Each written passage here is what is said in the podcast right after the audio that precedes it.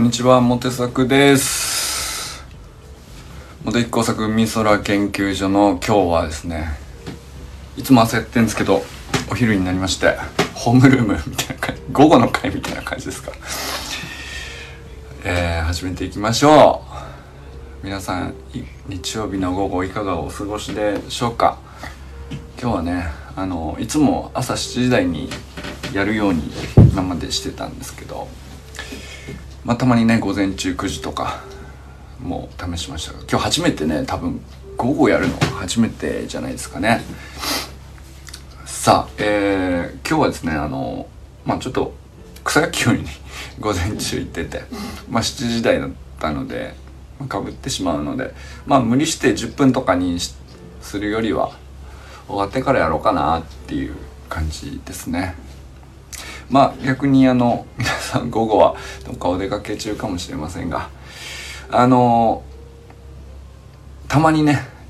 午後も入れてみようかなと。あとまあ夕方とか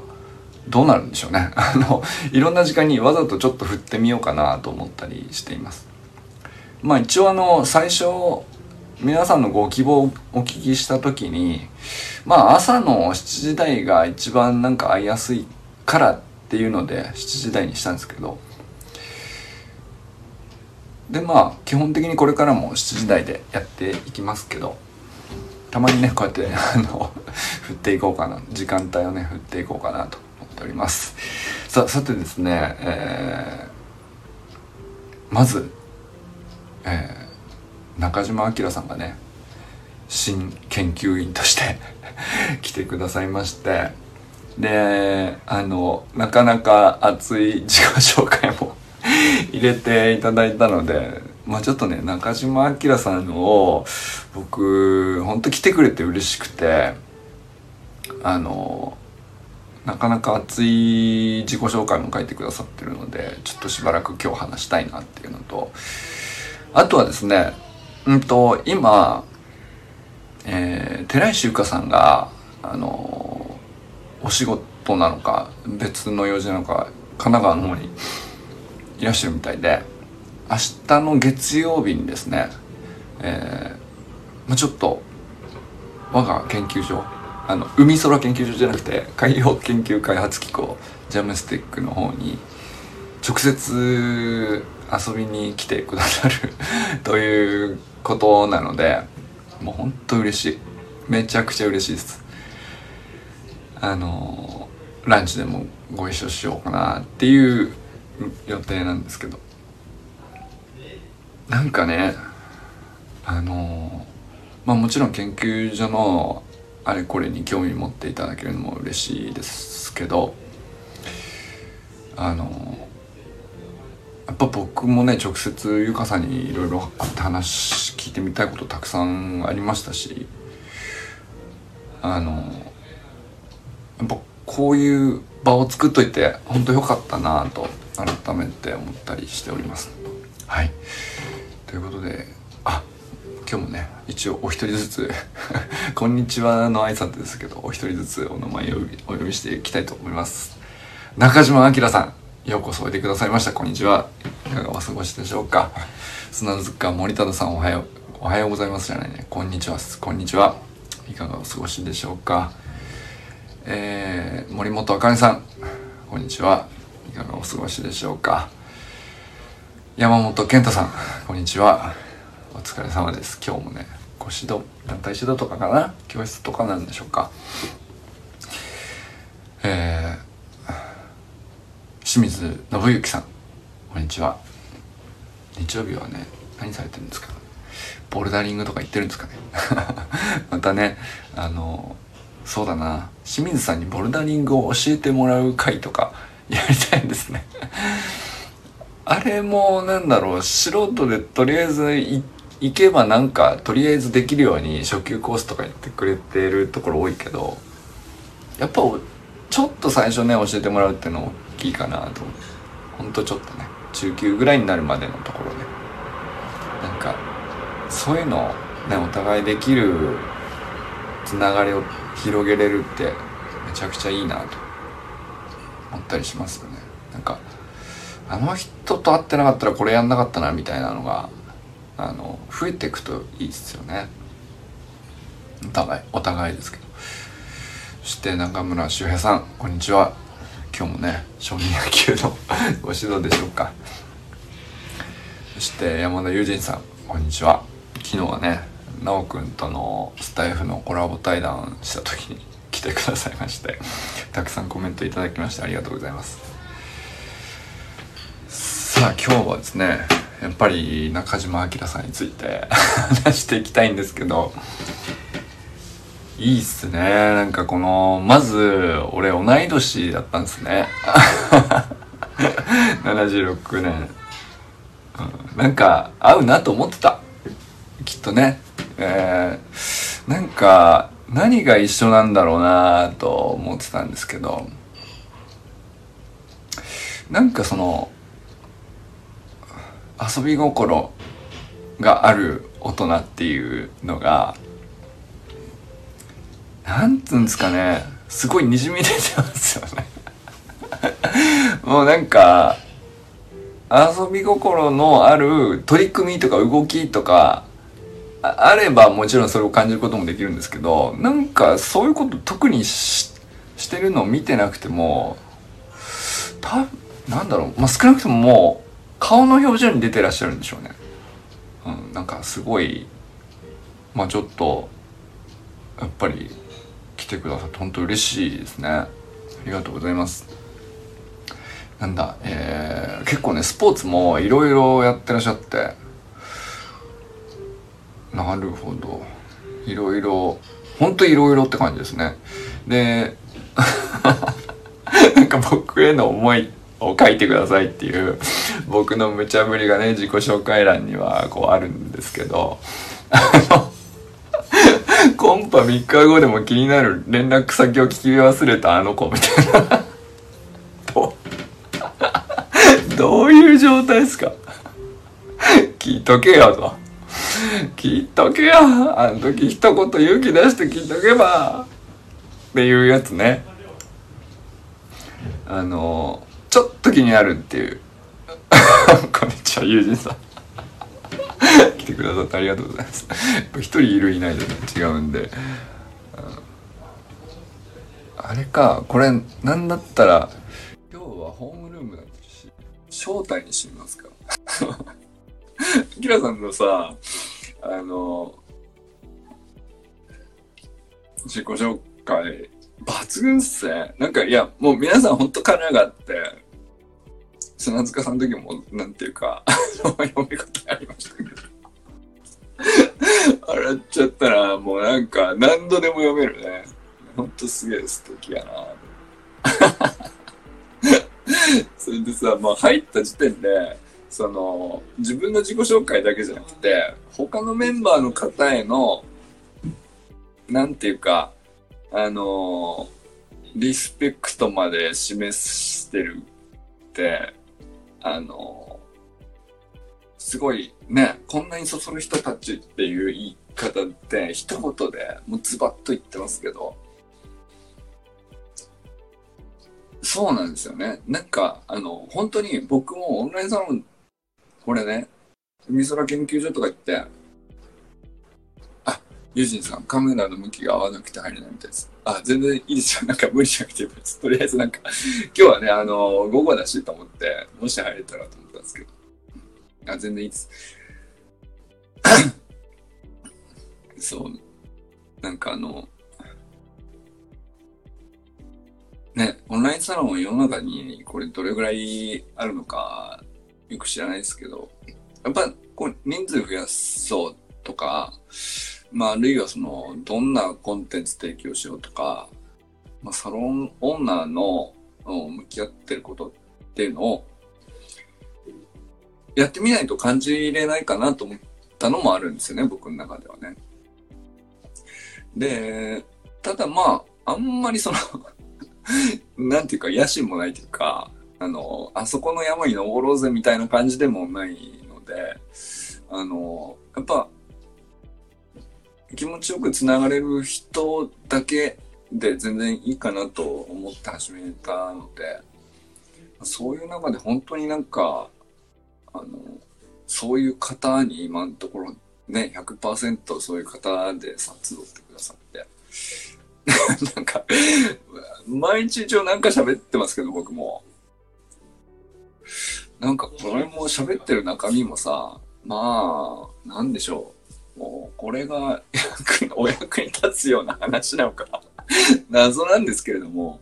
ね、僕もなんか思いついたこと喋りたいこと喋って、あの、僕がスッキリしてるっていう感もあるんですけど、でも、ね、ユージンさん結構毎日付き合ってくださるし、ね、周平さんとか、あかねさんとかを、砂塚さんとかさ、朝お忙しいでしょうに、なんか、あの、合間縫って通勤中だったり、なんだったり聞いてくださったりしますけど、なんかこれ、普通の当たり前のことじゃないよなっていうのはね、やっぱりすげえ思いますよね。いや、で、そういう中にね、本当に、アキラさんに来ていただいたのね。嬉しいです、本当に。これは本当に、なんていうか、あの、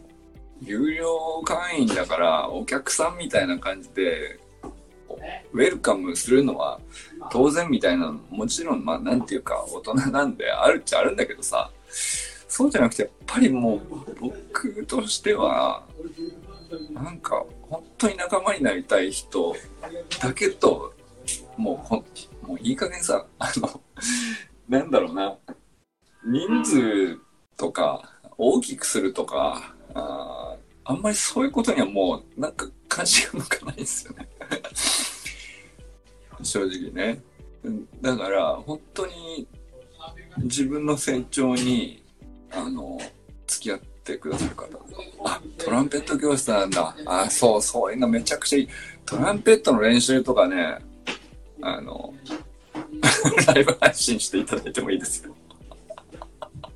頑張れみたいなそうなんかそういうのでもいいですあのそう本当に投稿を自由に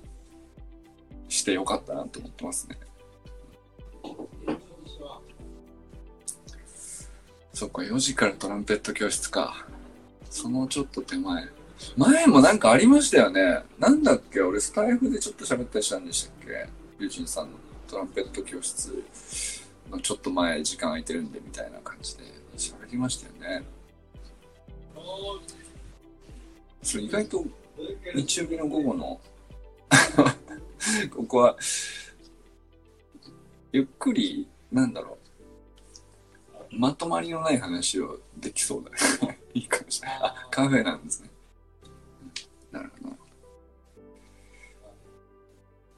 いやあきらさん面白すぎっていうのもねわかりますよね。なんかあのー、別にその誰でも入れるオンラインサロンではあるから、その変にハードルとかつけるつもりはないんだけど、やっぱり、なんだろう、うそうだな、見ず知らずであってもいいんだけど、あの、少なくとも、つながろうとしてくれる意思のある方だったら、いいと思ってはいるんですけどね。でもなんか、あの、こんだけ中身がわけわからないからこそ、繋がろうとしなかったらほぼ何にも言えないみたいな 場所なのがちょうどいいんですかね、帰ってね。うん、とは思ったりしましたけど、だから、なんか、あの、自己紹介で気合がこんなに入ってるオンラインサロン僕あんまり見ないですよ。僕いくつか入ってます。もちろん走りの学校のオンラインスクールも含めて、あとなんか、ダーツ1個オンラインサロン、西野議論オンラインサロンとかって、まあ、いくつか入ってみたんですか。で、過去、もうやめちゃったのも含めると、まあ結構入10個ぐらい入ったと思うんですけどね。で、いろいろ見てきましたけど、で、まあ、自己紹介欄とかあったりなかったりですけど、やっぱりその自己紹介欄がある場合に、うんと、まあそれぞれね、こういうことやってます。で、まあ、それぞれなんか自己アピールのすごい強い方もいらっしゃるわけです。すっげえ面白い人もいましたけど、アキラさん抜群ですね。そして、今のところ、その、モテザオンラインサロンの中のメンバーの自己紹介欄は、僕相当の、その平均としてめちゃくちゃ熱いなと思ってて、すっげえそれが、俺はなんか、あの、満たされるものを感じております。嬉しいわ。本当嬉しいです。あの、またね、その、書く中身が厚ければ厚いほど、俺と似てんな、みたいなのも、アキラさんとかやっぱり感じるんですよね。なんていうんですかね、いろいろこう、なんか一つのスポーツでずっとこう突き詰めるっていうよりは、いろいろやってみてみたいな感じじゃないですか。それもすごい僕、すっごい共感するんですよね。で、なんかそれ以外のことも基本的にそういう、なんていうか、興味の強さで、こう、世界を見てるんじゃないかなっていうの。だから、その、遊び心を保った大人になってらっしゃるのかなっていうね。だからその感じがすごい自己紹介に出てて、あの、10回ぐらい見直しましたね。こんなこう読み味のある自己紹介、本当ないっすよ。いろんな資格とかさ、あの、まあね、インストラクターとか、まあ、お子さんのきっかけで指導者にね、お父さんコーチになるみたいなのは、まあよくあることなんですけど、でもその上でここまで、例えば真面目になんかこう、資格の勉強し、せっかくだからしてみようみたいなのも、あの、するかしないか結構ね、大きい分かれ道ですよね。だから、なんか俺、あの、もちろんその、例えば、周平さんみたいに野球なら野球、なんか読みしたかわかる。本当だよね。周平さんなら周平、あの、ずっと野球一筋で来て、で、今も少年野球の指導者としてっていう、うん、コーチも、の、コーチ像も、あの、すごい、なんかその共感というか、憧れ、憧れに近いかな、僕はね。そういう一筋の方が、あの、チームに一人いてくれるだけですごいこう背骨になるじゃないですか。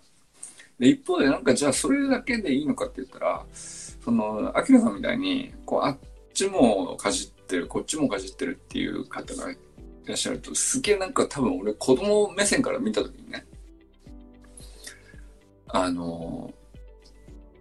なんていうか道は一つじゃないっていうのを大人が生き方で示してるみたいな感じになるんじゃないかなって思ったんですよね。まあ単純にもちろん遊び心が溢れている大人が一人いるっていうのでも魅力的だと思うんですけど、あの、ば、例えば今だったらバスケのチームのコーチの一人っていう位置づけなんでしょうけど、まあなんていうか、今はバスケを楽しみつつ、えー、まあ、それでこう、今を楽しむ分にはその一生懸命練習すればいい。でも、もしね、すごくハマって、それ一筋で、えー、ものすごく上手くなっていくっていう道ももちろんあるんだけど、そうじゃなくて、えー、まあ、あの、バスケはそこそこに楽しみつつ、サッカーもやって、バレーボールもやって、あの、卓球もやってみたいなさ、あの、そういうのも全然ありっていうのを、大人になったら僕らはわかるじゃないですか。あの、何でもいろいろこう良さがあるからやってみれば楽しいよねっていうのを大人になったらわかると思うんだけど、子供の時ってそのチームに所属一回しちゃうと、そのチームの中の、まあ、なんていうか、そのチームがこう、世界の全てじゃん。そしたらなんか、そこでうまくいってるということが成功であり、そこで調子悪いということは、なんていうか全体としてこう自分を下げちゃうっていうか、うん、っていうことになっちゃいかねないんですよね。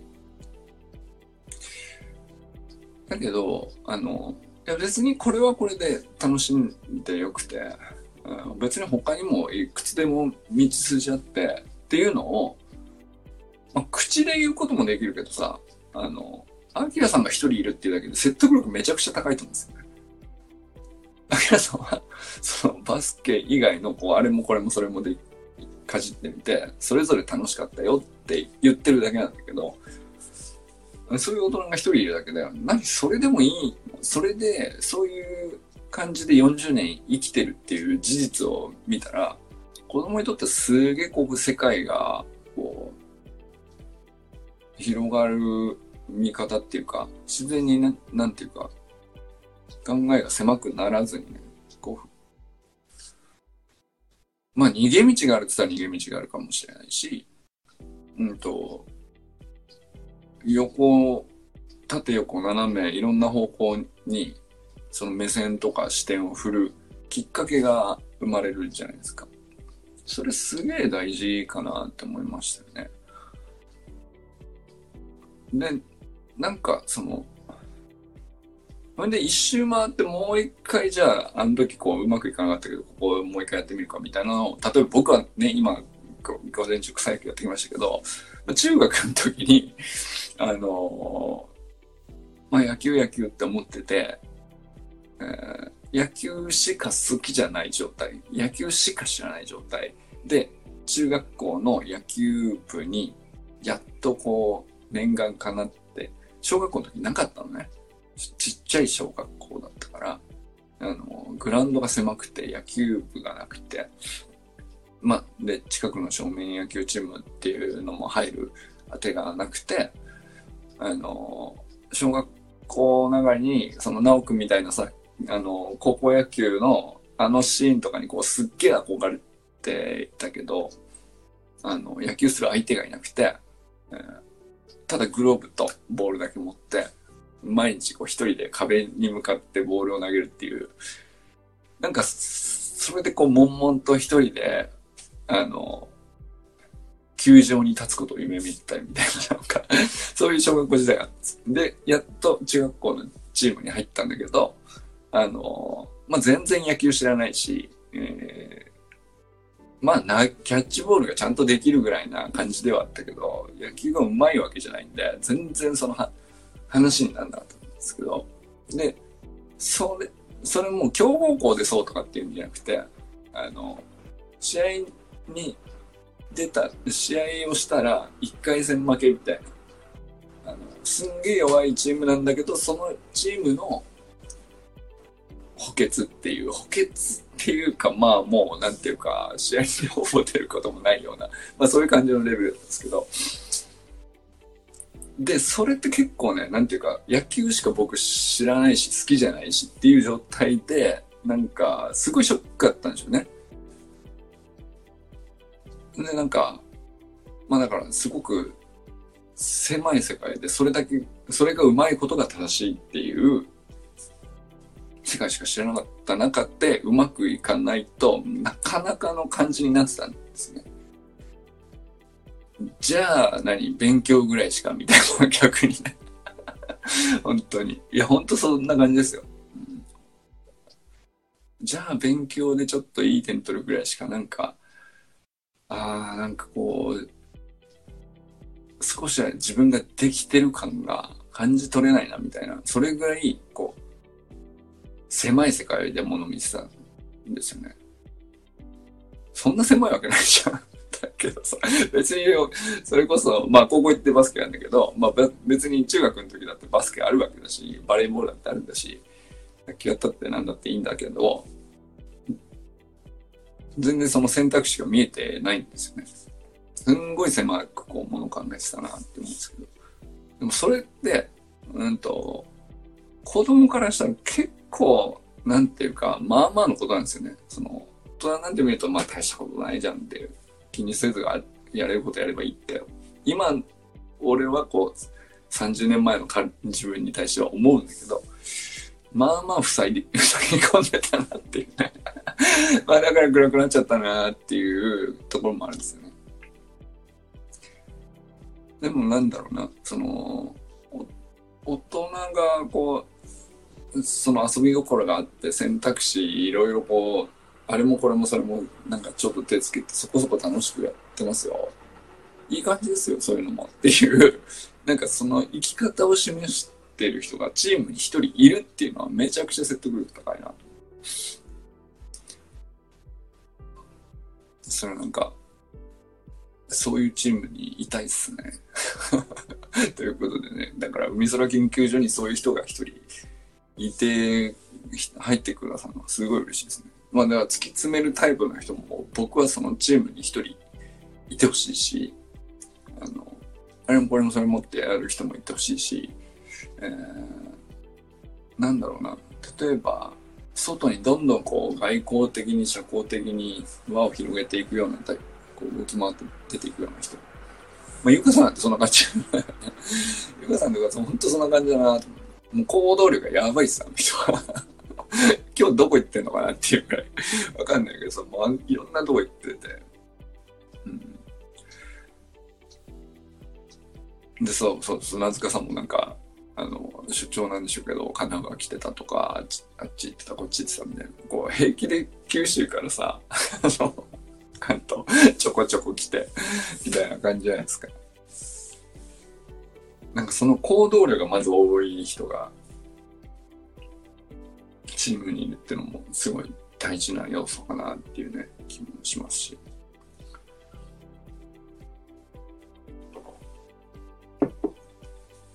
あとは、なんでしょうね。ユージンさんも、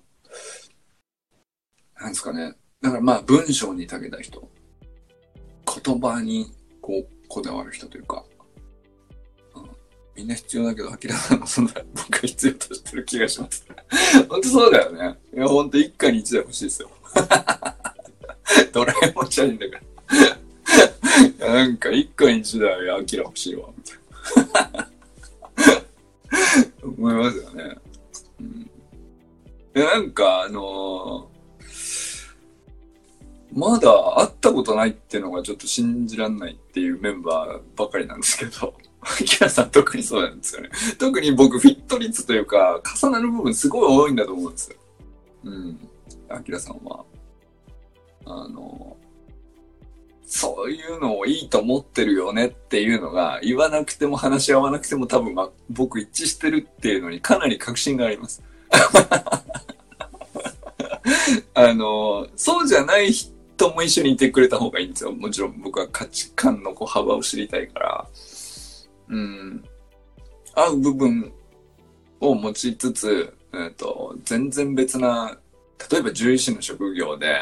えー、別な向き合い方をしてるみたいなことってその違いが面白さじゃないですか。僕と友人さんの関係とかって。でまあ周平さんとかもそうですよね。だけど、秋田さん、かなりね、一律高い、シンクロ率高いと。俺ね、アキラ、アキラさんの中に入ったら割といい操縦できると思います。あの、エヴァンゲリじゃないですけど。操縦できると思うな。シンクロ率かなり高いと思うんですよ。すんげえわかる気がします。あの言動とか言葉選びとか、あの、なんだろうな。あそこでこういうの映って、映してこういう風にやったら面白いんじゃねえかとか、いろいろやってるじゃないですか。なんかインスタの投稿とかも、もうなんか俺毎回ゲラゲラ笑っちゃうんですけど、あの、アキラさんのやつは。それ見ててすげえ一致率高いって思いますよね。そう、それで、ああとね、やっぱりもう一つ話しておきたいのは、ゆかさんが明日来てくださるっていうお話なんですけど、なんかね、あのゆかさんは、まあ、8月、夏にね、そのコーチングのサマースクールっていう、ゆかさんが主催してる、まあ、セルフコーチングのスクールをですね、まあ、僕が受講して、それでこうずっと、まあ、コーチングを学んだ中でもあるので、だいぶその、え、考えとか、あの、もちろんね、結構深く知ってる中な方だとは思うんですよね。で、このサロンにもなんか、付き合ってくださって、なんだろうな、俺、ゆかさんに何提供できるかなっていう、提供できるっていうか、あの、ゆかさんに入ってよかったって思っていただけるのって何なんだろうな、みたいなのがあんまりこう、ちゃんと手応えなかったんですけど、あの、この間、ジャムステックから朝礼配信した時に、すごい喜んでくださって、あ、これ良かったわ、と思って、あ、やっとなんかその、ゆかさんに少し恩返しできるかな、みたいな あの、感じに思えたんですけど、それがなんか本当に生の現物見に来てくださるんですからね。うん、やっぱこういう人が成功するんですねっていう 行動量やばいですよね。あのついで、ついでっちゃついでなんだとは思いますけど、あの、まあ、だから、千葉、千葉から、その神奈川って、まあ、隣とは言わないけどさ、まあ、遠くはないよね。だけど、まあ、近くもないんですよ。で、じゃあ、千葉の自宅から来るわ、はるばる来るっていうわけじゃなくて、お仕事かお出かけなのか、神奈川にいらしてて、んで、今日ね、えー、もう一泊、延泊して、まあ明日の午前中、こっちまで足を伸ばしてくれるっていうことだったんですけど、そんなね、すぐそこにいるとかでついでとかじゃないんですよね。まあまあなとこにいるじゃんっていうね。わざわざだなと思って。うん、でもまあ、よっぽどなんか本気で、うん、いやでも本当に、確かに、ちょっとでも興味あるんだったら、なかなか見れるもんでもないので、あの、一回見る価値はある。あるなとも僕は思うんですよね。その、研究所のハードウェアっていうか、まあ、バカでっかいものだし、うーん、そうそうね、あの、他でもこれ、あそこ行けば見れるよねっていうのはまずないんですよね、逆にね。うちの研究所マニアックではありますけど。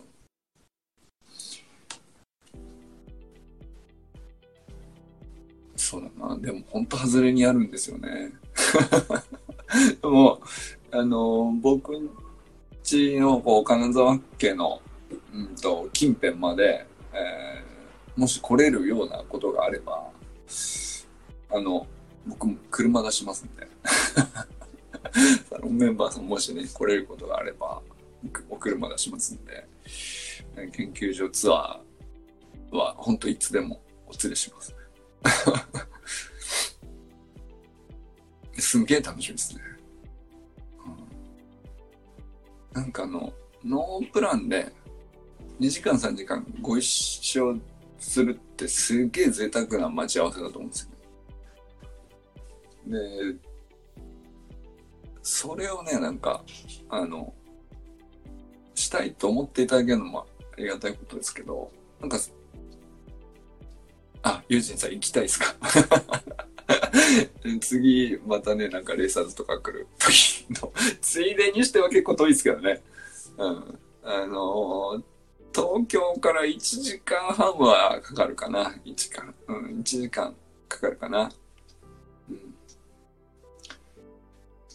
あの、ついでにしてはまあまあ遠いです。はい。けど、あの、一回見るのは価値あると思いますね。はい。まあその、何回もリピートするような、あの、ディズニーランドのような場所ではないんですけど、あの、記憶には残るんじゃないかな。一回見たら、あの、なかなかのハードウェアなんで。なんていうか、僕もすごい研究所の人たちみんなリスペクトしてますけど、やっぱりなんかその、あ、プロフェッショナルってこういう人たちだな、みたいなことを思う人本当多くて、船員さんもそうだし、一人一人ね、その、船員さん一人一人とかもそうだし、えー、もう本当なんか、小さな部品の一つをこうずっと改良してる方とか、でもその部品とかネジとかそういうのがなかったらあのでっかいものができないみたいなところを、あこういう人が支えてんのかみたいのを、まあ、本当に感じる現場っていうか。で、まあ、その、そういうエンジニアさんも結構こう周りに近くにいらっしゃって、で、まあ研究者は研究者で、いろんなタイプの人がいて、まああの、例えば気象学なんて比較的、えー、社会との接点近い方ですよね。天気と、天気予報とかで、なんていうのかな。人の生活に割とこう、つながりをイメージしやすい方の基礎、基礎学問ではあるけど、まあ比較的こう社会との接点意識しやすいかなとは思うんですけど、まあそうじゃない、その本当に、本当にもう基本的な、こう、これ、誰がどうやって役に立てるのかなって専門家でもわからないレベルの本当に基本的なやつね。でもそこの精度を高めない限りはその上は成立しないっていう、ね本当ネジ一本と一緒なんですよね。ネジ一本の精度が高くなかったら、そこがいい加減だったら、あの、なんていうかな、でかいものって作れないっていうか、作れるんだけど、例えばその、深海に潜ると凄まじい水圧かかるから水漏れちゃったらアウトだみたいなさ、あの、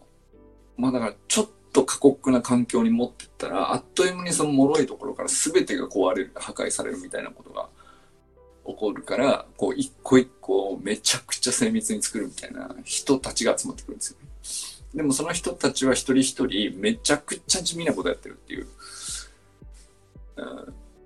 で、その地味なことを突き詰めている人たちも、そのいつどういうふうにこの技術がいつどうやって人々の生活につながるかまではもうイメージできないくらいこう深いところでこうやってるからさ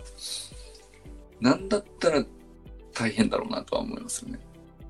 これはなんかまあ好きだからやってるっていうのもあるかもしれないけどそのプロプロフェッショナリズムとしてもうそれにこだわって俺はこの精度上げんだっていう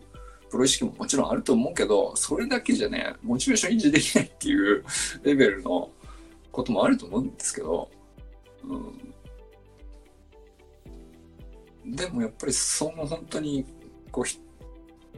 人の生活に直結するかどうか、どうやって繋がってんのかを、ほぼこう、誰も説明できないレベルのめちゃくちゃ地味な、こう基本的な土台のところっていうのかな。学問としては。そういうところをやっている人ほど、本当は大事っていうのは、研究所の中に10年いたら、だんだん分かってくるみたいな感じなんですけど、でも研究者としても、これ何、最初は思いますよ。その、これやって何なのかなみたいな、こう、一瞬ね。一瞬っていうか、だいぶ思います、正直。これやってもなんか、何の役に立つんだろうな、みたいなことを、自分でも思っちゃうんですよね。だけど、自分の研究だってそう、そういう見方をしようと思えばそうなるじゃんっていうね。だからなんかこう、頑張って、えー、こういうふうに役に立つんですよっていう筋道を一生懸命つけようとしてる自分がいたりとかし、するんだけど、や、そうじゃないな。そこにカロリーを割くのも、まあ、大事な場面もあるんだけど、本当はなんかもう、その雑音に惑わされずに、ひたすらこのこの土台となる基礎技術とか基礎分野の精度を上げるみたいなことをやってる人がほ本当は一番かっこいいんだなみたいなことをね思うまあだからそれが逆にねなんか研究者やってて意外と良かったなって思うことかもしれないですね。自分のやってるテーマそのものより自分のテーマをこう自分なりにやってきたおかげでそれを支えている人たちのかつては全然分かんなかった基礎分野すぎて何の意味があるのかみたいな。それをこうちょっとずつ感じ取れるような、あのー、自分になってるのがこう、良かったかなっていうね。あ、ベースポジションですね。あ、まさしくそうですよ。本当そうです。でもベースポジションがどこにあるか誰も知らないんですよ。誰も知で、自分がベースポジションであるかどうかも、ひょっとしたら認識してないかもしれないですね。でも、うん、まあ、ある箇所においてニーズがあり、えー、ちょっと上の応用分野からのこれできるっていうオーダーがあって、やってやるよみたいな。なんかそういう洋服で、じゃあその、じゃあ突き詰めるじゃないですか。基礎学も突き詰めるじゃないですか。これ、どっかで行き詰まると、もう一つ下の階層のここを土台組まないとできねえな、誰かいねえかなって探したら、またそこにも結構意外ともっとマニアな人がいるみたいな。こう結構永久にこう、なんていうか、基礎の下にはさらに基礎がいてみたいな、こう、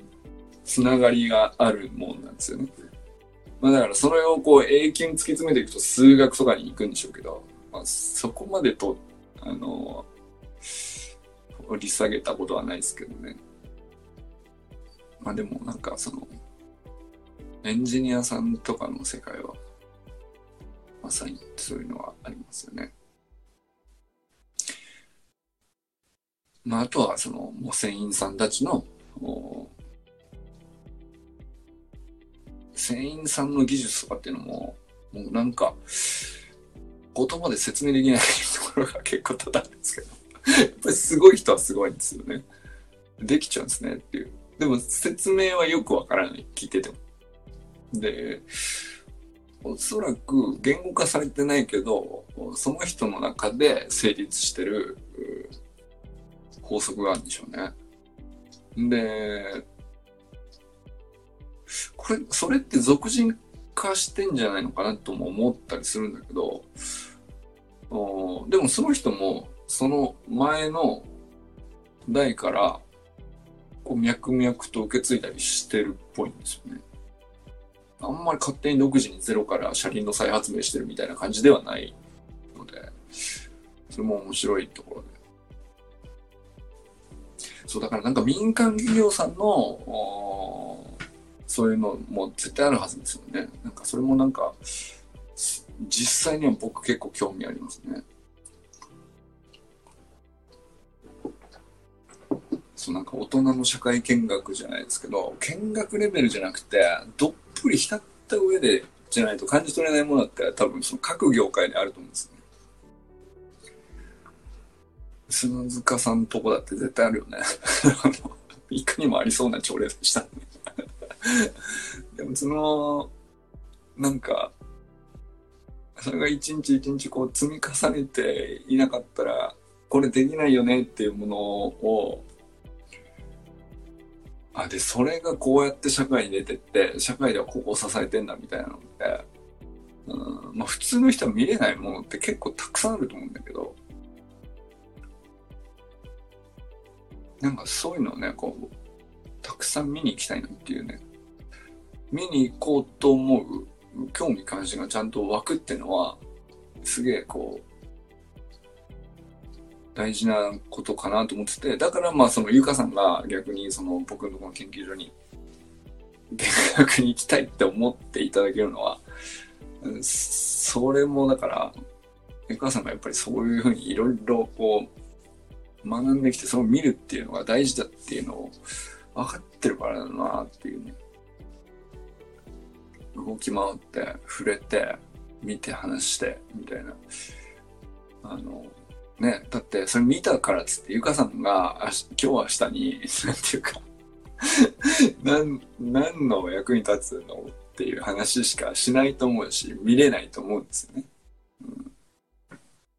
でもゆかさんはすごく来たら楽しみきって帰りそうな 確信しかないっていう。うん。それはね、だから、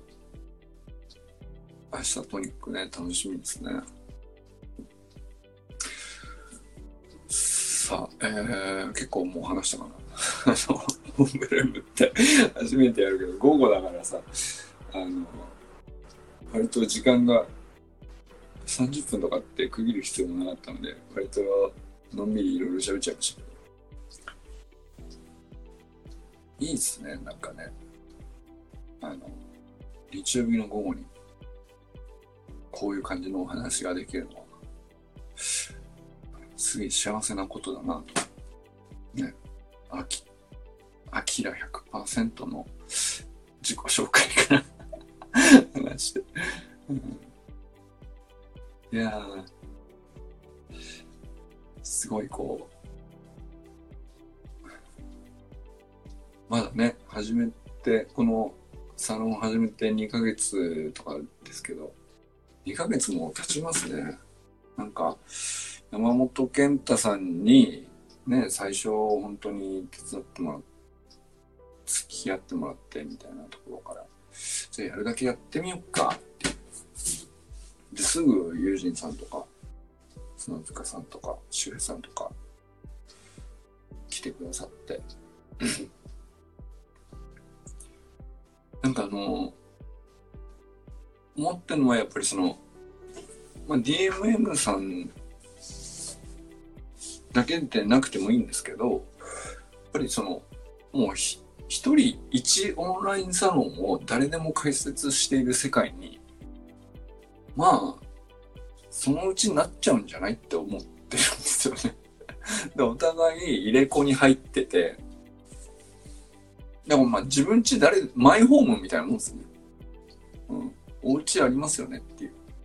今度遊びに来ますみたいな。で、まあ毎日毎日のこう、ぎゅうぎゅうのコンテンツとかじゃなくても全然いいけど、まあその人を、の人となりを知るのに、プロフィールだけじゃもう足りなくないですかっていうね。それすげえ思いますよね、なんかね。プロフィールだけが知りたいわけじゃないから、なんかその、まあ SNS のアカウントはもうね、みんな持ってるって状態になって、プロフィールは大体あって、まあ、顔と名前と、もう、例えば、ね、出身大学どこで、えー、お勤めどこでみたいな。まあ、Facebook だったら、プロフィールに書く欄たくさんあるわけですけど、で、だからそれ見りゃ、へえっていうぐらいにはね、なるっていうだけで、まあ割と画期的なことだと思うんですよね。その、なんだったら20年ぐらい前の話から考えたらさ、そんなの、名刺もらったところで、全然その経歴なんて全然わかんなかったし、ずっと話して付き合ってみないと、実はどこどこの出身だったとか、わかんなかったのに、えー、まあ、フレンド申請して繋がった瞬間に、繋がらなくても、プロフィールとして書いてる人が書いてて、あ、新潟県立新潟高校ですか？あ、何年卒ですか？あ、北大なんですか？いや、その後名古屋行ったんですか？みたいな。のって、まあ、どっかで重なってるか重なってないかとかさ、あ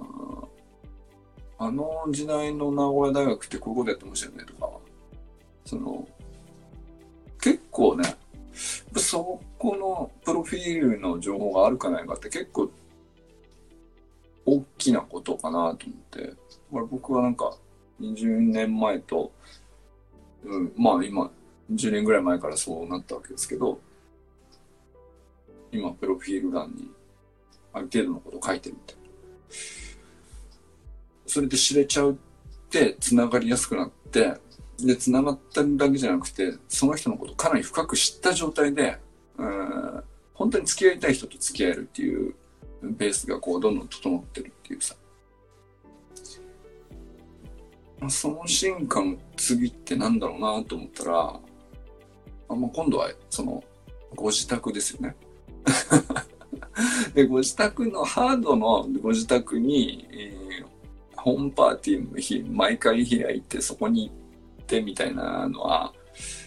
まあ、その、時間も場所も、こう、場所の移動も結構、それは厳しいので、そこは20年前と今であんまり変わってないと思うんだけど、まあ、それ、でも、それぐらいこう深くお互いを知った方が、あの、より、なんだろう、会う人とより深くつながるみたいなことが起こった方がいいわけで。で、それが必ずしもその、現実の家が住んでる場所が近い範囲ってだけしか見つけられないんじゃなくて、本当は離れてたって、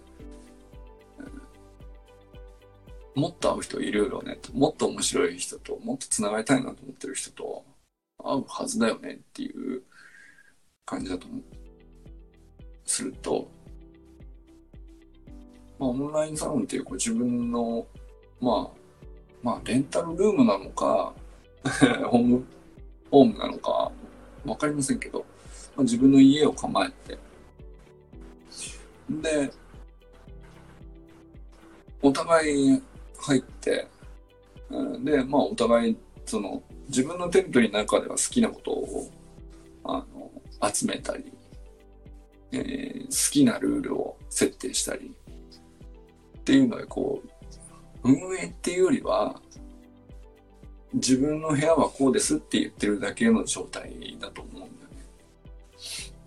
で、だからなんかその、まあ一応その課金とかも、対価っていう、そのコンテンツとかサービスに対する対価っていうよりは、まあお互いその、うん、冷やかしじゃないよっていう、お付き合いだけど、ちゃんとつながろうと思ってますっていう、そういう、なんていうか、あの、まあ、簡単な示しというか それぐらいのことで、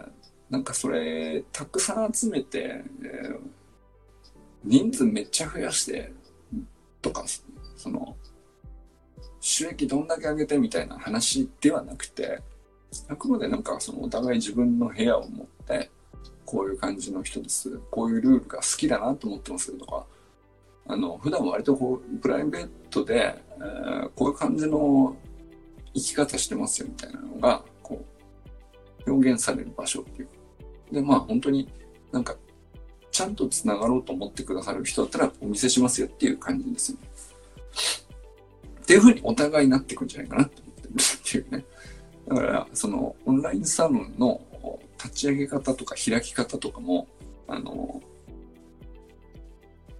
まあ僕が経験した DMM で解説するにあたってこんな手続きでしたみたいなのも、あの、ちょっとね、まとめて、で、いつかこう皆さんがそれぞれ、えー、あ、トランペット吹いていきますね。いってらっしゃいます。それぞれをあの、友人サロンとか森忠サロンとか、あの、アキラ100%サロンとか 周平の、ね、少年野球の部屋とかも、僕は、その、あったらいいんじゃないって思うの、もう全部イメージできるんですよ、なんか。あかねさんとかのさ、あの、読み聞かせの部屋とかいいんじゃないですか。とかね。だからそれこそ善くんが大人になる頃には、大人になる前にも善くんはオンラインサロン開いてる可能性あります。あの人の場合。善くんの場合ね、自分でオンラインサロンね、開いてそうな気がしますね。時期。えー、なんか、あこういうので友達集めて、友達に、あの、こういうのを、俺を知ってもらうために、全ワールドを分かってもらうための、全の、こう、全のスペースね。あっても良さそうじゃないですか。で、多分、全のジェネレーションの時には、もうみんな持ってて、みんながそれぞれ個人でオンラインサロン持ってて、お互いこう友達っていうのはお互いそれに入ってるものっていう。その、今友達って言ったら、Facebook でフレンド申請でお互いこう許可し合った仲ですっていうのが、まあ、例えばね、友達じゃないかなっていう、う感じと同じようにオンラインサロンにお互いがお互い持っててお互いが入ってるっていう状態になっていくのかなって。なんかそんなイメージです。まあ、メタバースとか Web3 とか NFT だとかこういろんなそのまだよく理解できないバズワードなのかな。もうバズじゃなくなってきてる気もしますけど。なるほど。まあちょっとピンとこないけどまあそっちにもう世界行っちゃうんだねっていう話ってこう結構たくさんあるじゃないですか。で、ななんだろうな、もう、あの、若干、その文化も、今まで40年こうやってきたら、延長上にはどうやらなさそうだなっていう事柄が多々あって、こう、勉強した方がいいんでしょうけど、学んだ方がいいんでしょうけど、つって、まあ、仮想通貨とか、イーサリアムとか、ビットコインだとかって。だからなんか僕も、もうとにかくよくわかんないけどアカウントだけ作ってとかやってんですけど、その、イーサリアムを、えー、1イーサリアムを銀行で買うと、あ、ね、1万円ぐらいだったかな。どんぐらいだったか忘れましたけど、まあ、とりあえず、とりあえずちょっとだけ買ってみたりしました。口座開いて、あ、なるほど、こうやるのか。で、お財布を作っ、自分のお財布を、えー、Web3 ブロックチェーンの空間において、えー、自分のお財布と呼べるものを何かしらこうアカウント作って、でそこにどうやら自分が買ったと思わしき、ただの数字ですよ。ただの0.1サリアムとかつってさ。で、こうな、その数字がこう増えて、で、えっ、ー、と、NFT の絵を買うっていうことをやると、そこから、えー、いくらか引かれて0.05イーサリアムになって、で、じゃ買ったものはどこにこういうふうに表示されるみたいな。もうなかなかこれがなんでこう売り買いとして成立してるのかよくわかんないなっていう、うん、ピンとこない世界ですけど 触れてみないとねっていうのでこう触ってはいますけど、でもまあ、でももうそっちに行っちゃうんですよ。でよくわからない世界に行っちゃうんですよね。うん。行っちゃうんだけど、だからで、まあ、メタバースもその一個ですよね。で、まあ、メタバースで、こう、例えばうちのオンラインサロン内でもメタライフのアカウント、こっちをスペース作ってますけど、今のところね、その周平さんと一回やったきりですけど、まあ、あれがどういう常識にこう、先なっていくのかわかんないけどね。うん、でも、意外とそのオンラインサロンにお互い入ってる者同士っていうのを友達と呼ぶみたいな関係性だったら、僕はその今の延長線上で、まあ10年ぐらい経ったらそうなっててもおかしくないっていうのは、想像つきやすいなと思うんですよ。ハードルはあるなと思うけど、延長上ではあるかなとも思うんですよね。その発展系として今の Facebook でこうフレンド申請して、えー、離れた場所に住んでて全然知らない者同士だったのになんだか友達になっちゃってるっていうで繋がって本当になんかあのもう会った気になっちゃってるっていうねで会った時には結構もう深い話をするっていうねそういう状態じゃないですか。でずっとこのままのわけないんですよね。もう10年こんな感じですから、あもう10年後にはだいぶこう、もう一段二段、こう、常識が変わって、まあそんなの当たり前だよっていう、今は全然思いもよらないようなことが当たり前になっちゃってるんでしょうけど、で、今もう全然ちんぷんかんぷんな Web3 とか NFT とか、イサリアムとか、あの、メタバースだとかっていうのが、あの、それこそ全君のジェネレーションで大人になった時にはもう全員そんなの当たり前でしょっていう。ひらがな書ける、書けなかったら大人になれないじゃんぐらいな常識になっちゃうわけですよね、きっと。そんなの知らないで、社会生活できないじゃん、みたいな ぐらいの、もうインフラとしてこう、なんていうか、基礎言語として、そういうものがこう、どんどんのし上がってくるだろうなっていう。なんかこう、僕の勝手な想像なんですけど、なんかどうやらなんか割とそういうこと言ってる人多いな、増えてきたなっていう話聞いてるとね。その僕の勝手な想像っていうんじゃなくて、まあ、僕がこう、アンテナ張っていろいろ聞いている人の話を聞いてると、まあ、鴨頭さんとか、ね、中田っていうさんとか、西野明宏さんとか、まあ、どなたでもいいしで、そんな有名人じゃなくても、割とその、界隈にいる人たちは、もうそっちに向かって突っ走ってて、うんで、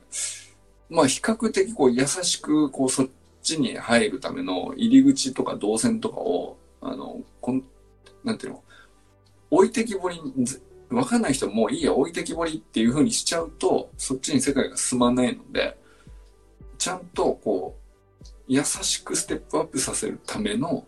道筋だったりコンテンツだったり、それをこう、ほぼ無料で提供して教えるみたいな場所もこう結構あちこちにあって。ああ、ここまでご丁寧になんていうか、教えた上でみんなが得するっていう、そのメリットの分かりやすさの示し方とかまで結構もう気使われてるっていうか、すごい丁寧だなって思うんですけど、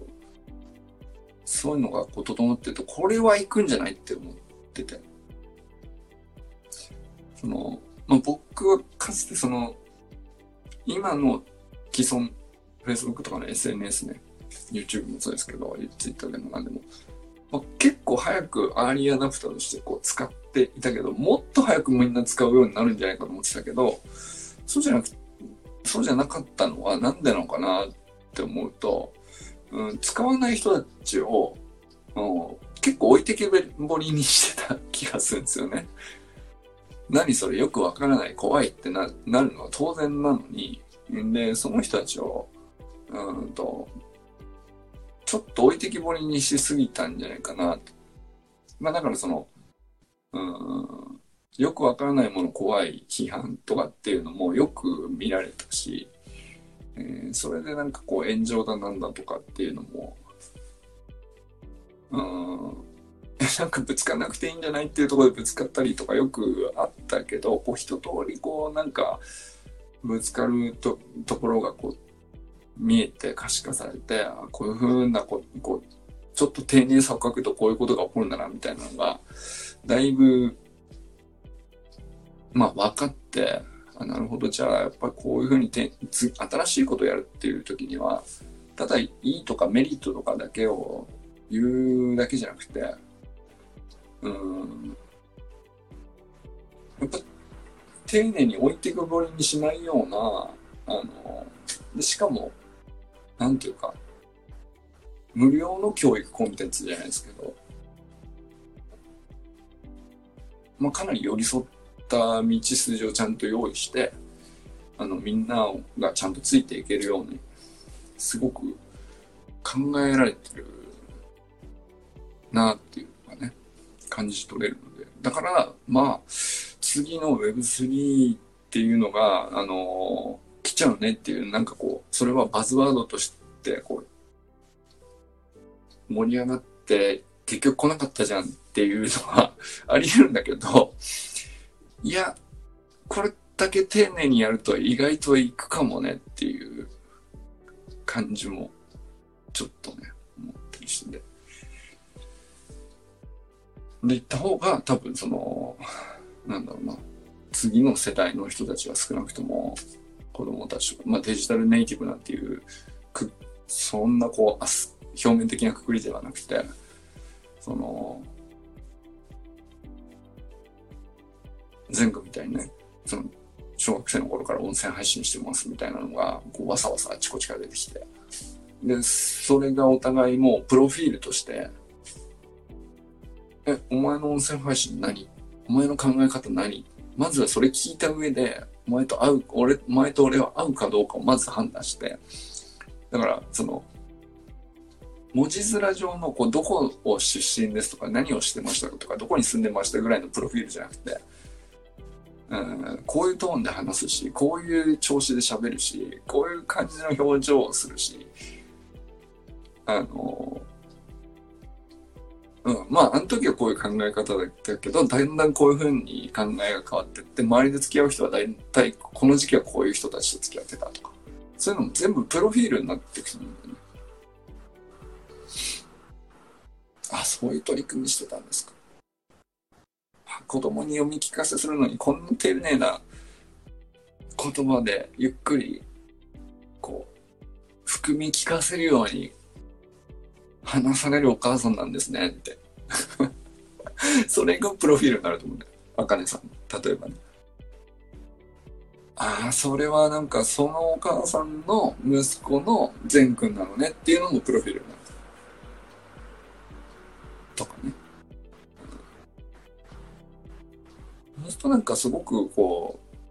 う、うん、まあ今そのボランティアとか言われてるもの PTA とかもそうだけどさそういうのもなんか一つ一つこうちゃんと記録されてプロフィールに載るようなあのコンテンツでその人を表すな一面としてちゃんと見えるような状態になっていくとあの思うんですよ。なんか見えるようになって繋がっていって、で、だいぶ離れた全然違う小学校とかで、その、なんか協力できることがあったりとか、あの、生かせることがお互いあったりとか、っていうのは本当はあるはずなんだけど、今、今んとこそのデジタルにならないと、こう、アナログで紙で配ってるうちは、その、毎回その役員を交代するたびにねあの、同じ作業を一から引き継いで、で、なんだったらこう慣れてた人が抜けちゃったからこう元に戻ってここまで話進んでたのにもうもう一回ここからみたいなことも結構あると思うんだけどそれがねあのまあ PTA は今例で出しましたけど PTA じゃなくだけじゃなくていろんなこうコミュニティの活動においてその今は見えてないけど知ってたら全然こうこんなにスッキリ楽にいけたじゃんみたいなことってたくさんあるはずで。